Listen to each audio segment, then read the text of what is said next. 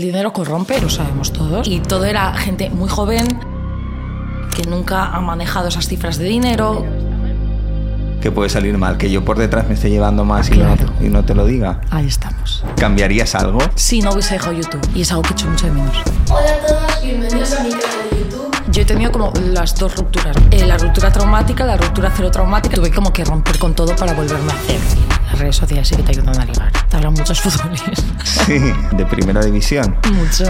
Los vestuarios tienen pactado cómo hacerlo. Y es que todos hacen lo mismo. Y si no les contestas, lo borran.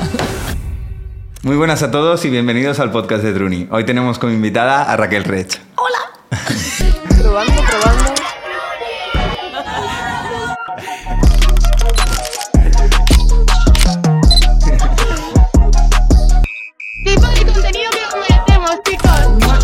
Oye, pues es un placer tenerte. La verdad Muchas es que gracias. desde que hemos empezado el proyecto siempre solemos preguntar, oye, ¿a quién, ¿a quién te gustaría que traemos al podcast? ¿No? Pues a nuestros amigos o a, o a la Sí. gente que nos sigue en redes sociales. Y tu nombre siempre ha, A la pesada. ha salido, ha salido mucho, ¿no? Oye, Raquel Rech, me pega mucho que la traéis a, a vuestro podcast. Y Puro digo, oye, ¿por, palique. por qué no? Y al final, pues afortunadamente Pues se, ha dado y es, y es un placer tenerte aquí.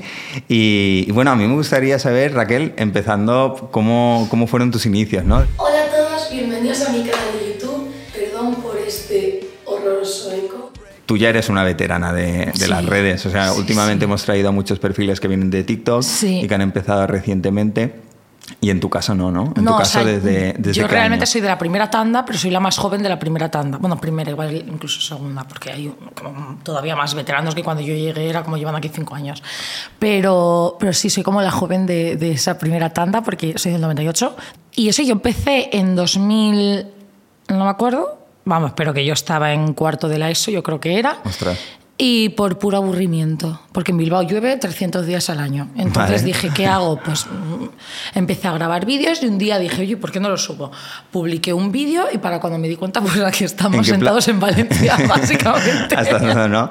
¿Y, y en qué plataforma subías los vídeos? YouTube. ¿En YouTube? YouTube. ¿En YouTube? ¿Y qué, y qué tipo de contenido subías? Era típico vídeo de niña de, pues eso, de 15 años, de mm, una rutina de mañana conmigo, que amo esos vídeos, pero vamos, sigue siendo un poquito lo, mismo que es ahora, que es aleatorio totalmente. Entonces empiezas a subir contenido a YouTube. ¿Y en qué momento dirías que hay un punto de inflexión en el que ya empiezas a crecer? Pues es que ocurrió una cosa muy, muy aleatoria, es que es muy raro. Pero eh, dije, ¿por qué no me invento yo un, un tag? Se llamaban tag, era como Vale. el tag de, de que hay en mi bolso, el tag de Vale, X. sí. Y dije yo, ¿por qué no me invento yo un tag? Me inventé un tag que se llamaba el tag de mi propio estilo, vete tú a saber. Pequeños polluelos, bienvenidos un domingo más a mi canal. Traigo el primer tag del canal. Me lo he inventado porque la verdad es que no me había ninguno que me gustase del todo. Y resultó que lo hicieron bastantes youtubers. Youtubers ya, youtubers, o sea, señoras youtubers. Y entonces ahí es como... Era como muy típico, es como ahora los bailes de TikTok, que cuando haces un baile que es de alguien, como que das créditos a la persona que ha creado ese Ah, vale, baile. vale, vale. Pues en ese momento era como, y este tag es de la Mindundi esta que lleva tres días en YouTube, Claro. ¿sabes? Y tú dirías que a raíz de, de este tag que se te, Sí. se te ocurrió, Y fue una- un crecimiento exponencial hasta el día de hoy. Hmm. ¿Y empezaste a crecer en, en YouTube y no en Instagram o también ya hay- había Instagram? También. Había Instagram. Había ¿no? Instagram, pero no había colaboraciones en Instagram todavía. Vale. En aquella época eso no existía. Vale.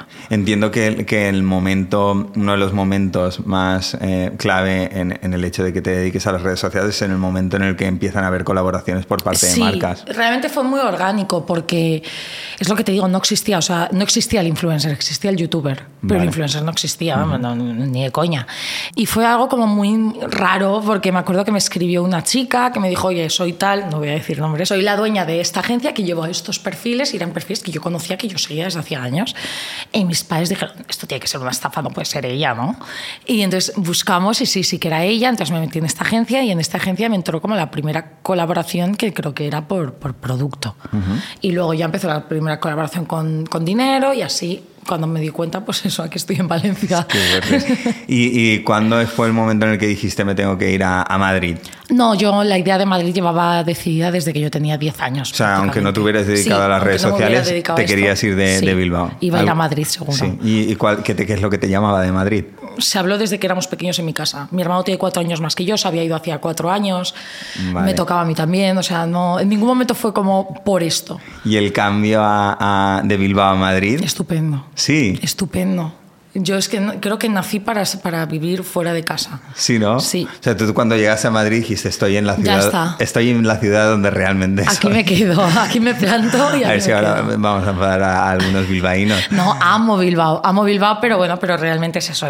Creo que necesitaba salir de, de allí por, por crecer yo como persona, vamos. Mm, ¿Qué dirías que es lo que, lo que más te gusta de, de vivir en Madrid? Es que es un estilo de vida que no... De hecho, hay ahora un anuncio de la Comunidad de Madrid que es algo así como de el mejor estilo de vida del mundo. Y es que estoy totalmente de acuerdo. O sea, no hay nada como Madrid. Nada, nada, nada. O sea, que sí, que sería estupendo que hubiese playa, pero bueno, cariño, no se le puede pedir toda la vida, ¿no? Y, y si pudieras volver a- atrás, desde que empezaste a crear contenido hasta ahora, dentro de la dedicación que le has dado a las redes sociales, Sí. ¿cambiarías algo? Sí, no hubiese dejado YouTube, pero es algo que sé que no voy a retomar eh, del tal y como lo retomaba. De hecho, luego hablamos sobre un proyecto nuevo que tengo, tal, no sé qué, que entra YouTube dentro del proyecto, pero no tiene nada que ver con lo que era. Y es algo que echo mucho de menos. Es como que se fue dejando, se fue dejando, se fue dejando, se fue dejando, y ya llega un momento en el que es como intento volver, pero ya no me siento en mí, ya siento que se pasó ese, ese Sí, momento. pues yo, yo diría que ahora es, es un buen momento, Es un muy buen momento para para, para crear contenido en YouTube. Sí, de hecho, voy a empezar a subir unos vídeos a- al canal, pero no tiene nada que ver con lo que subía. Vale, vale. Absolutamente Que es un, nuevo proyecto que vas a empezar. Si sí. quieres lo podemos comentar. Vale, sí, Sí. no me importa. O sea, eh, de hecho ayer lo comenté por, por stories un poco por encima, pero bueno, eh, se llama RQR con Raquel Reitz, Vale. que es básicamente, voy a empezar a hacer directos de manera totalmente mm, aleatoria, o sea, sin decir qué día ni qué hora. O sea, En YouTube, directos No, en YouTube. En TikTok. Ah, en TikTok, vale. Entonces, los empiezo en TikTok, los anuncio en, en stories como una hora, dos horas antes, y los, lo- cada directo tiene una temática. Y la gracia de esto es que mm, no va a venir ni, ni influencers, bueno, igual sí, sí, son mis amigos y tal, pero la gracia es que es gente totalmente normal, mis amigos normales y hablando de problemas súper que dices en serio, porque de verdad es que tengo unos amigos que merecen un podcast. Sí, Entonces ¿no? me di cuenta por eso. Porque digo, es que tienen unas historias y unas cosas que contar Hmm. que necesito que el mundo conozca a estos seres de luz. Sí. Y entonces eh, se me ocurrió empezar a hacer esos directos, hacer como dos, tres directos a la semana, lo que vaya viendo. De ahí sacar el, el vídeo completo, recortar las partes que son un poco como que no, que no interesen, subirlo a YouTube y los shorts, tanto a shorts de YouTube como a mi cuenta secundaria de Instagram como a TikTok. Oye, es muy buena idea porque aparte puedes reciclar todo ese contenido y realmente te ayuda a generar Me contenido en encanta las y demás estoy súper contenta, súper, súper Sí. contenta. Es como algo diferente porque no quería meterme en un Twitch, no me sentía cómoda, tampoco me sentía cómoda eh, haciendo un podcast como tal porque creo que gran parte de mí es como el vídeo, Claro. ¿sabes? Creo que nací en vídeo y quiero seguir en vídeo y en directo. El directo es un sitio, es un lugar donde me siento muy cómoda. Claro. Y además que, que tú también eres una persona muy natural, ¿no? Y el, y el estar en, en directo y tener Claro. esa, esa naturalidad. Y sobre todo por el feedback. Creo que Mm. me di cuenta de que necesitaba ese feedback. Y en Twitch igual no me sentía tan cómoda, porque no es mi plataforma madre ni por el estilo. ¿Y cuándo empiezas este proyecto? Empecé la semana pasada, pero esta semana ya empiezo como más, más además con el nombre ya y todo. Qué bien, qué bien. Oye, pues te deseo, te muchos éxitos. Muchas gracias. Eh, has dicho algo que, que me ha llamado la atención, ¿no? Que, que justo empezaste a Madrid y tu primera colaboración Mm. entró eh, dentro de, un- de una agencia con la que empezaste y, y lo hemos comentado con pocos perfiles, creo que lo Sí. comentamos con, con Aitana Soriano. Tema de agencias y representación es un mundo complicado, ¿no? Sí, es un mundo... uf. ¿Por qué es tan complicado? A ver, siendo totalmente honesta, creo que el punto es eh, el dinero corrompe, esto es eh, uno más uno, lo sabemos todos, eh, y quien diga que no, miente.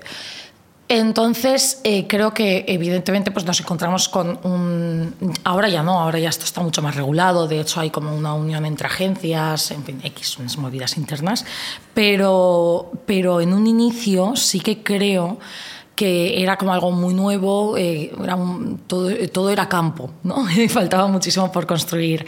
Y todo era gente muy joven que nunca ha manejado esas cifras de dinero, que nunca ha manejado dinero en general. O sea, yo, o sea, señoría, yo no tenía ni una cuenta en el banco cuando yo llegué a este mundo, ¿no? Entonces, creo que ahí es donde, donde mm, pues es normal. Dices que, que el dinero corrompe. Tú al final pactas una comisión y esa comisión se respeta y ya está. O sea, entonces, ¿qué, qué puede salir mal cuando, o sea, si por ejemplo eh, yo soy tu representante y acordamos un porcentaje, ¿qué puede salir mal? Que yo por detrás me esté llevando más y, Claro. no, y no te lo diga. Ahí estamos. Que el, el- eso es. Que tú me digas a mí que el precio es 20 y tú te llevas 10 y 10, que no es así, ¿eh? No es así, pero... O, o 100, tú te llevas 20 y yo me llevo 80 y realmente por detrás estás cerrando 200. Evidentemente, eh, entonces era lo que te digo, o sea, era todo campo.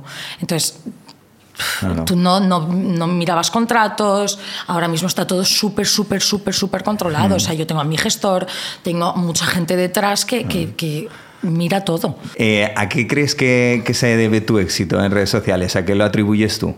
A ver, yo creo, o sea, realmente ahora se lleva mu- mucho el, el contenido así como más natural, pero yo creo que cuando yo llegué no era así. Cuando yo llegué era un contenido mucho más encorsetado, más muy editado, muy estético, muy bueno, la estética de 2016 como muy Tumblr.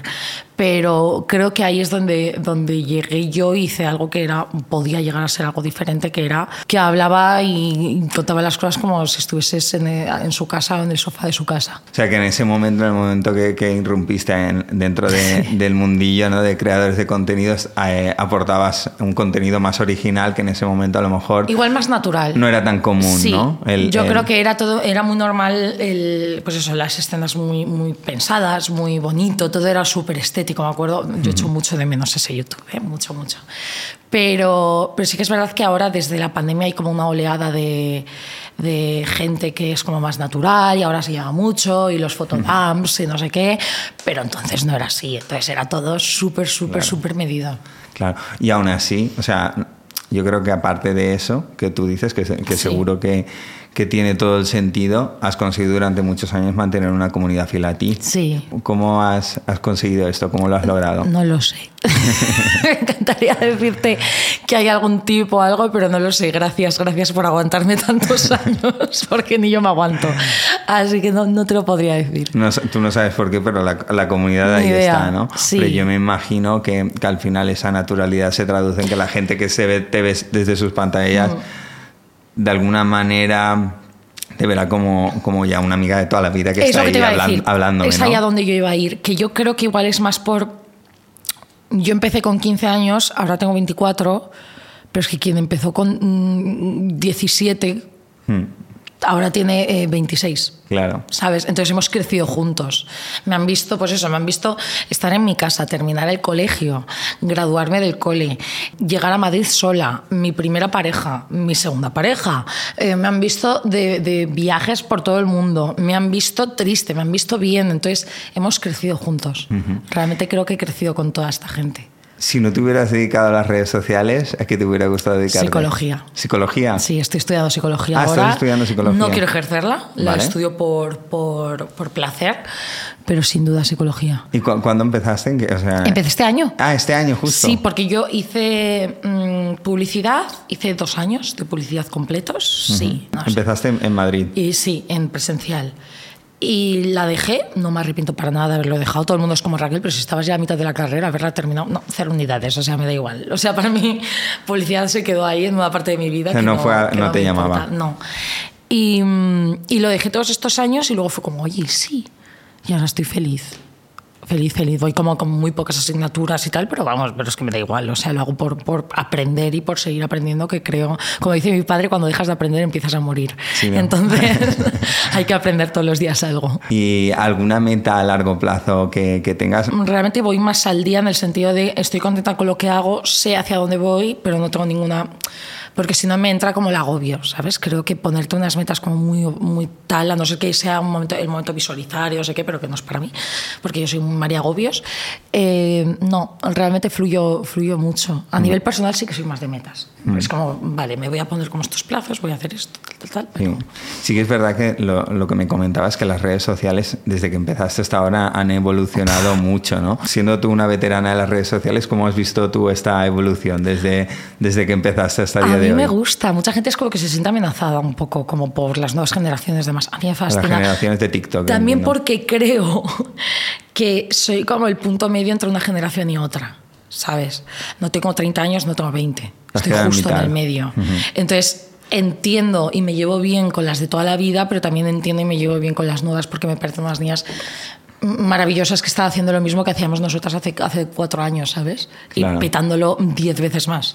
Por lo tanto, no sé, me da mucha pereza este mundo, creo que se nota, ¿no? Sí. Yo veo que muchos perfiles, como que dentro del mundo de creadores de contenido, como que hay muy gru- muchos grupitos Sí. y me da la sensación que tú vas más a tu bola, ¿no? Yo voy a mi bola. Siendo honesta, siempre lo digo, tengo todas mis, las plazas en mi corazón cubiertas. No, no hay vacantes vacías. Entonces no tengo la necesidad de llevarme con gente que, que no me aporte o me llevo muy bien con mucha gente de redes sociales, gente que son amigas mías. Pues Marta Díaz, Marta Díaz es mi amiga.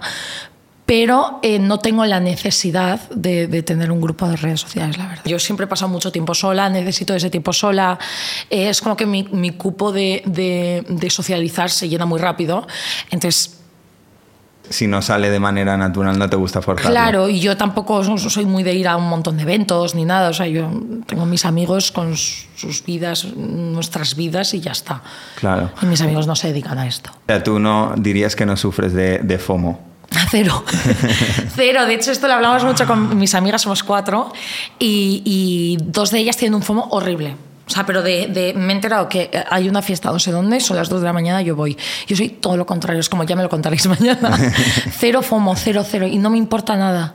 Nada, nada, perderme un evento, o no, no poder ir a un sitio. no. ¿Crees que esto ha sido con la edad a medida que has ido madurando ya de No, jovencita? Yo nací así. Sí. Nací así, Ostras, nací qué así. guay, porque Cero normal, FOMO. yo creo que cuando eres más joven te sueles apuntar a todo, ¿no? Cero. Y a medida que te haces más mayor dices, Qué pereza. ya sé lo que va a pasar en el sofá de mi casa. Estoy, Qué va, qué va. Yo siempre he sido de mañana me lo contáis y me Claro, enseñéis vídeos. claro. Porque normalmente lo mejor ocurre cuando tú ya te has ido. Sí, es verdad. Eso lo dice una persona con FOMO. Sí. Estamos hablando del FOMO, Sí, eh, pero seguro que mucha gente estará diciendo, ¿estos qué, qué dicen del FOMO, no? Eh, ¿Quieres explicarlo para la gente que Sí. nos está escuchando y no sepa lo que es? Es el fear of missing out, que es básicamente perderte una oportunidad, perderte una cosa. Es como el miedo a perderte algo. Ah, pues eso, el típico momento de. Nena, es que no me apetece nada ir a, este, a esta fiesta o a este evento, pero voy a ir porque si no me voy a perder algo y tengo que estar ahí. La gente tiene que saber que estoy ahí. Pues no, no. Al final yo creo que es una patología que, que te hace apuntarte a todo lo que te Sí. sale porque no quieres perderte Bueno, nada. bueno, ¿no? bueno, o sea, amigas mías que han hecho cosas, cosas de, de salir de fiesta, estar ya de fiesta y decir, nos vamos a Valencia. Y a Valencia que se van, oye, y yo, pero no entiendo nada, o sea. O sea, que les invitan a algún plan en y yo Valencia. ya estoy en mi casa con la mascarilla puesta y el gato abrazado. Muy bien. Eh, ¿Qué te iba a decir, Raquel? Yo, cuando tengo un invitado, normalmente eh, me meto en, en su perfil, miro en común la gente que le, que le- va, que qué le guay. sigue y me gusta preguntarle a estas personas, oye, eh, ¿sigues a este perfil? ¿Por qué lo sigues? ¿no? Porque Sí. al final eso muchas veces te dan, Qué guay. te dan ideas. Y en tu caso, una cosa que me dijeron que me llamó mucho la atención es, eh, ella eh, tuvo como una expareja que lo pasó muy mal, hizo mucho contenido y a mí me inspiró eh, a la hora de, de centrarme en mí misma y superar eh, el mismo problema que tuve. Y eso me, ha- Sí. me lo han contado dos personas distintas Es que muy han- fuerte que esto, han hablado ¿vale? entre ellas. Y me gustaría saber cómo viviste tú esta etapa. Real, real, te voy a contar totalmente y de manera totalmente honesta cómo fue aquello. Eh, fue una época muy rara, de hecho yo la tengo como en gran parte borrada, está todo, vamos. O sea, yo a esa persona de hecho le tengo muchísimo cariño, cuando le veo me, me hace mucha ilusión verle y todo súper bien. Pero eh, fue una época muy, muy rara porque se juntaron varios factores. ¿no? Realmente el problema no era la ruptura para nada, o sea, una ruptura por cariño, todo el mundo lo deja, ¿no? Sino el problema iba mucho más allá, eran muchos otros problemas y demás, tanto míos como bueno, X. Y, mm, y yo expuse esa, esa faceta de mi vida y esa fase de mi vida de una manera súper natural. O sea, en ningún momento hablé como de- excesivamente abiertamente de ello, ni dije nombres, ni nada, que, que me da igual, la verdad. Eh, y me he dado cuenta ahora, con los años, que la gente me escribe por eso. Y me he dado cuenta ahora. Ahora que digo que muchísima gente me ha escrito y me ha dicho, oye Raquel, es que me ayudaste mucho de aquella época. Y yo, ¿en serio?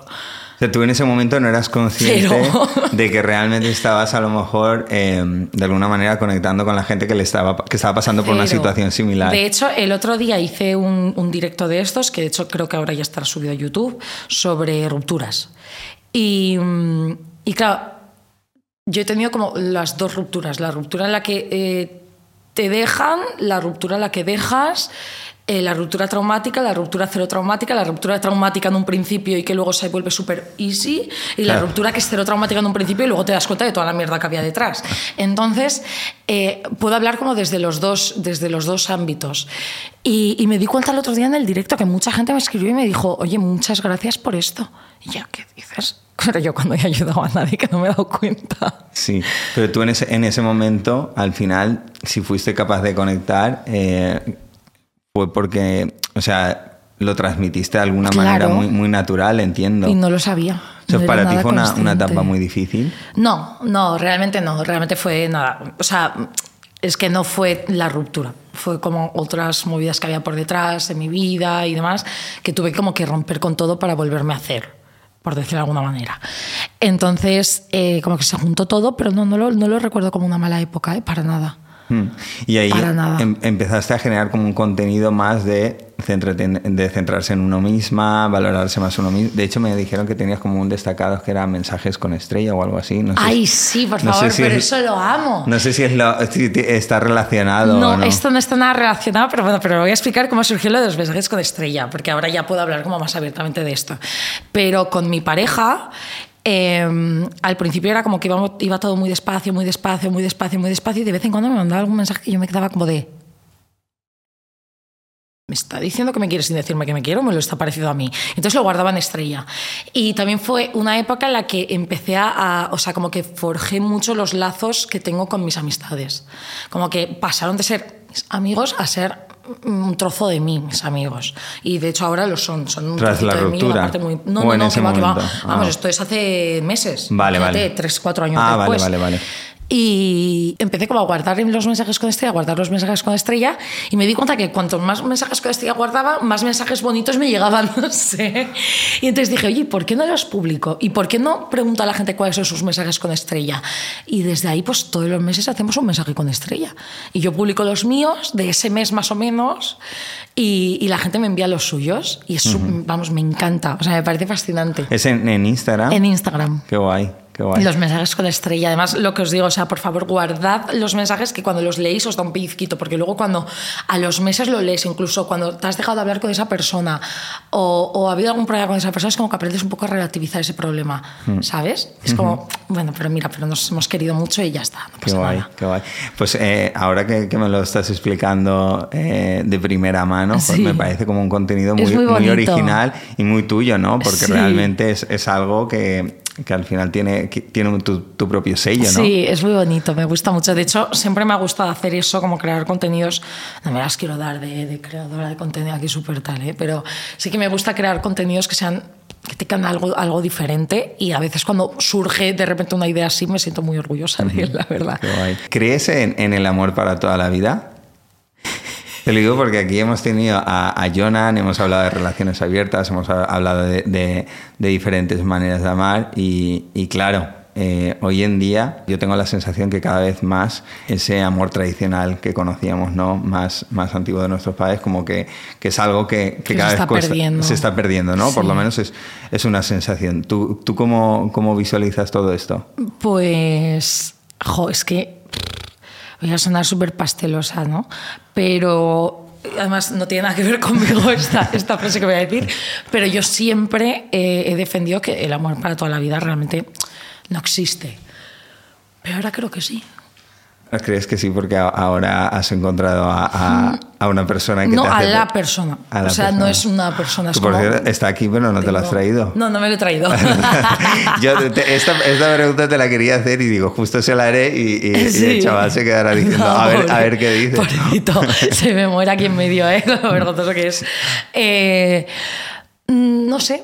Es lo que, mira, justo ayer lo hablábamos. Yo siempre he dicho que yo no me voy a casar. Es algo que yo he dicho siempre. Mal, pues yo ayer estaba haciendo la- las mesas de mi boda.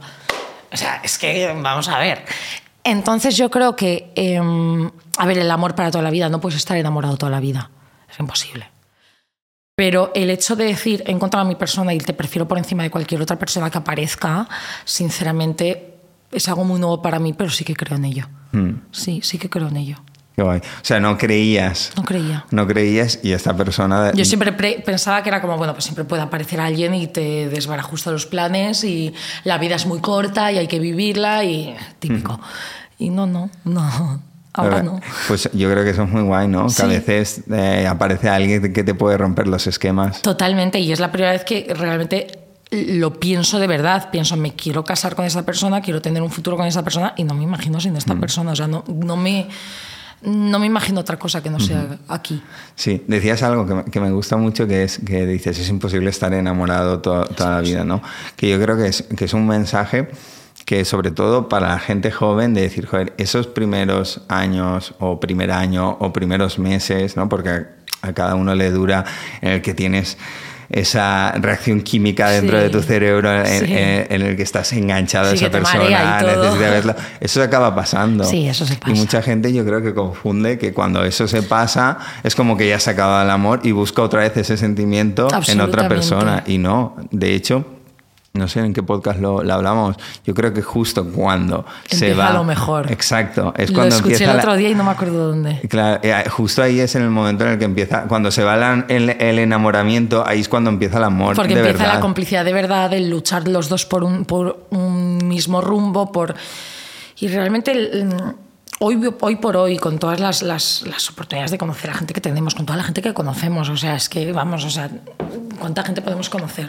Miles. Em, ahí es donde está el, el punto de, de una relación. El decir, estoy aquí y quiero seguir aquí y evidentemente vamos a pasar por cosas terroríficas, pero como todas las relaciones.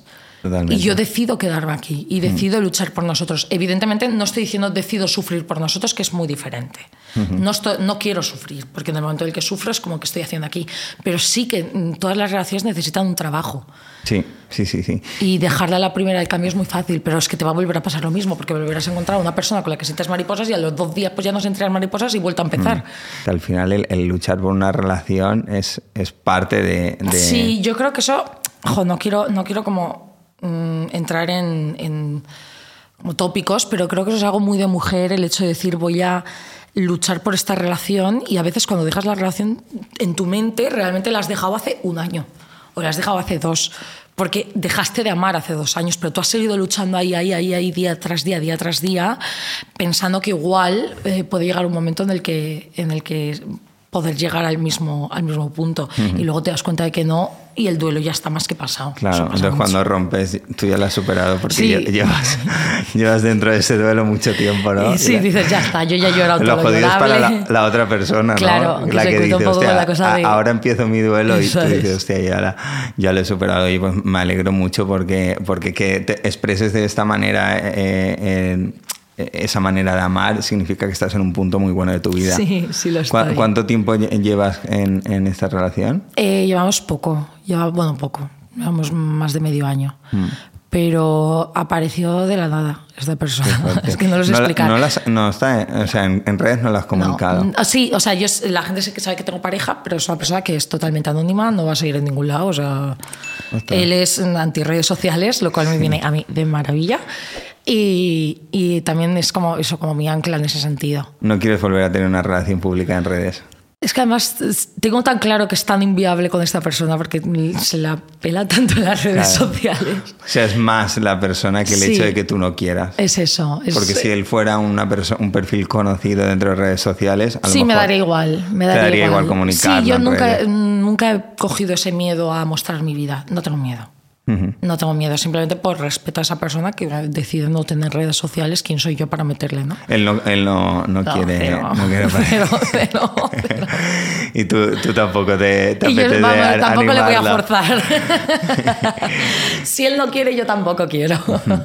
Bueno, ahora tienes pareja, pero eh, ¿crees que la- las redes sociales o el ser una persona conocida dentro del mundo de las redes sociales ayuda a Sí. ligar? Sí, sí, sí, sí, sí, vamos. Mm, Sí. Rotundo. Sí. ¿Tú sientes que, que has ligado mucho más eh, desde que has sido conocida en redes? Bueno, es que Claro. realmente has sido toda la vida conocida Eso en redes sociales decir. porque si empezaste O en sea, cuarto de la claro. ESO. Y yo era la típica niña que, vamos, yo no empecé a ligar hasta que no llegué a Madrid. O sea, imagínate, ¿sabes? Porque yo nunca, nunca me fijé en nada. Yo era muy niña. Eh, muy niña hasta, hasta cuando ya dices, chica, tienes que espabilar un poco porque ya no puedes ser niña. Y, mm, pero sí, sí, las redes sociales sí que te ayudan a ligar. Sí. Digan lo que digan, sí. Mm.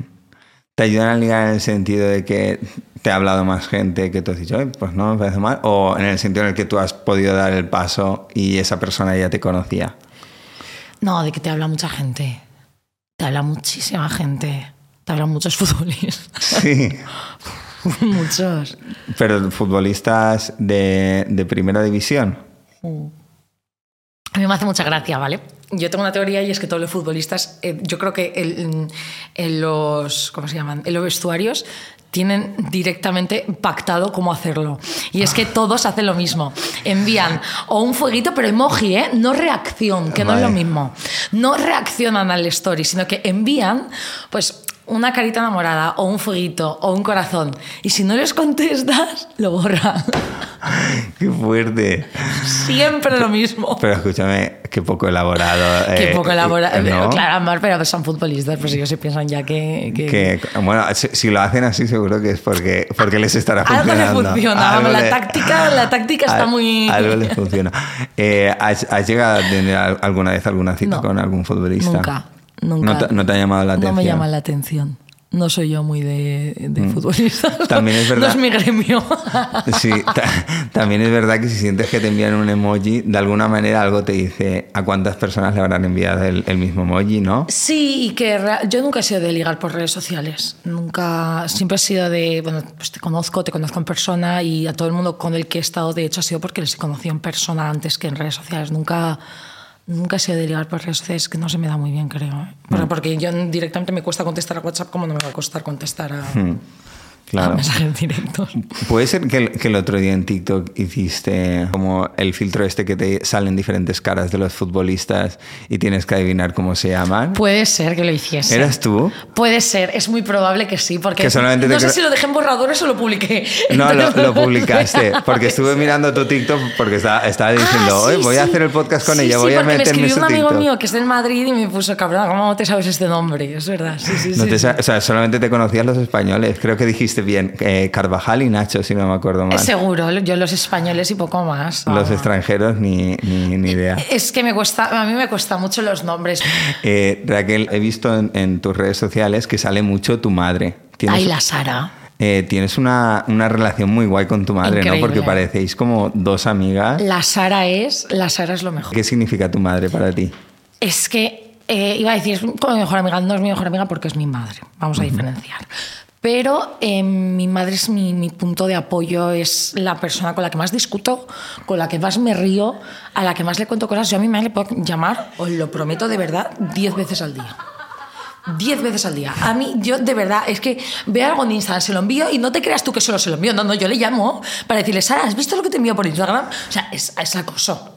Es acoso y lo admito y, y de buena gana lo admito. Pero es que mi relación con mi mamá es súper especial, súper especial y además es una persona muy divertida. Entonces me- a la gente le encanta, le encanta escuchar a la Sara, que la Sara es un personaje sin igual. La. Sara Además más. tiene un porte. eh, La Sara tiene un porte. La, la vi y dije, ostras. La Sara es la, elegante y la estilosa de las dos, te lo digo muy yo. elegante, es Sí, una- sí, yo soy más a mi madre, más desastrosa. Sí. Pero mi madre es elegante como ella sola. Es estupenda. sí. Tener una relación así con, con un familiar en el que tengas la confianza de llamarle, poder hablar de, de cualquier cosa es algo muy guay, ¿no? Sí, yo creo que tengo mucha suerte con mis padres, la verdad. O sea, me siento súper afortunada de los padres que tengo, de... También igual el, el concepto que tengo yo sobre las relaciones lo tengo por ellos. Ellos son una pareja que llevan juntos toda la vida. Ha habido épocas mejores, ha habido épocas peores, pero ahí siguen. Y ver cómo están y ver que han luchado por ello, yo creo que por eso tengo yo el- la idea tal vez romántica del amor que tengo. Mm, Dirías que, que tus padres te han inspirado mucho a la Mucho. hora de... Mucho, mucho. Vamos, o sea, mis padres son. Yo, yo soy 90% mis padres, 10% Raquel. Totalmente. Sí, yo creo que al final lo que, lo que uno ve de pequeño en casa también Muy mar- importante. marca mucho. Muy importante. Marca mucho. Los primeros siete años de vida, aquí ya entrará Raquel psicóloga, los primeros siete años de vida son cruciales Mm. para un ser humano. ¿Has preparado ya a tu novio para, para esta etapa? ¿Para cuál de todas? Para la etapa de tener niños y transmitirles. Está hablado. ¿Ah, está hablado? Está hablado. ¿Es algo que te haría, te haría Sí, ilusión? Sí, pronto. pronto. O sea, yo siempre he dicho que antes de los 25 me gustaría ser madre, cumplo 25 en noviembre, por lo tanto, no. Pero eh, sí que me gustaría. eh, sí. Vas a hacer pronto. a la Sara abuela. Y la Sara encantada. Ella estará Bueno, la Sara- encantadísima. La Sara, feliz. Ya verás, imagínatela, madre mía. Sí, yo creo que cuando las madres pasan a ser abuelas Sí. es también un. Y creo un- que mi padre, creo que es mi padre el que más. El que más. El que más ganas y el que más va a cambiar de padre a abuelo. Sí, sí, A ver, sí. los, los, los abuelos eh, se llevan la mejor parte. Totalmente. Porque pueden mimar a, a- a los niños y luego a- cuando llega a los momentos duros le dicen, bueno, eso para tus padres. Sí, Eh, no, yo- y es muy guay porque es algo que está hablado. Además, creo que estamos en un punto bastante similar los dos, así que muy bien. Qué guay, qué guay. Eh, pues Raquel, estamos ya finalizando el, el- No. el podcast. Eh, me gustaría preguntarte, eh, porque estamos buscando siempre a perfiles para traer al podcast, Sí. perfiles eh, o creadores que, de contenido que te inspiren a ti. ¿Sabéis a quién traería yo? No sé si va a querer, pero ¿sabéis quién es? Es que de verdad es un diamante en bruto, es una persona mega divertida, Chalmeta. Dani es, os lo prometo, es una persona tan divertida, que tiene tantas Chalmeta cosas que contar. Trabaja en, de- en Meta. en Meta. Claro. De hecho, Chalmeta es de mi pueblo, Ah, de sí. Carlet, Mira, que es de donde es Druni. ¿qué dices? Dru- Druni es, es Pues una le, empresa... le voy a decir, le voy a decir, de verdad, o sea, es una persona tan divertida. Yo es que siempre que estoy con él me río tanto. Yo no lo conozco, pero sí, sí que he oído mucho hablar de él, porque sí que hay muchos perfiles que me, persona que me lo han nombrado. Y, y ya no para traer el podcast, sino algún creador de contenido internacional o, o alguien, o alguien eh, a lo largo de tu, que no de me tu, sé los nombres. De tu carrera. Que te he dicho que Sí, yo no asocio no caras a nombres, no asocio, o sea, mi cabeza no asocia. ¿Qué dices? Este perfil me inspira. O de Vale. pequeñita en YouTube, en alguien en la que te fijabas tú que a ti te inspiró a crear contenido. Ay, sí, pero bueno, es que yo me crié, esto, esto es un tema, esto es un tema. Yo me crié con los vídeos de eh, Silvia Muñoz, que es Silvia 123 Bella. Ah, Vale. s- en verdad no, era Sil- Silvia 123 Bella, que ahora es Silvia Muñoz, que siempre ha sido Silvia Muñoz, pero se llamaba así en, en Instagram. Y de Marta Riumbau. Yo me crié con Marta Riumbau. Con los vídeos de madre mía, o sea, yo me he comido todos los vídeos de Marta Riumbau de todas sus casas, de todas sus, sus- sus fases, y después pasó a ser mi amiga. Qué fuerte. Muy qué guay. fuerte. Y, de te- Vic, y de Vic. Yo me crié con los vídeos de Vic Guirao y ahora es mi mejor amiga. Mm. Tú, en el momento en el que de repente empiezas a, a ver a esos creadores de contenido en persona y empiezas a llevarte bien con ellos, para ti sería un momento de decir, hostia, Es que. Eh, no, mira, esto me pasó el otro día porque en, en el directo que hice el otro día vino mi amiga Lucía y nos pusimos a hablar sobre tres metros sobre el cielo. Y empezamos ya con la coña. A mí me encanta tres metros sobre el cielo, que os lo digo que yo soy una básica. Soy básica, H- uno más H, uno. ¿y cómo se llama la chica? H y Babi. Y Babi. Yo soy una básica. H y Babi. Y nos pusimos a hablar, a hablar de ello y, y no me acuerdo qué chica me preguntó, oye, ¿y tú cuando conociste a los casas no pensaste en es H en ningún momento? O sea, yo soy una persona como que disocia mucho.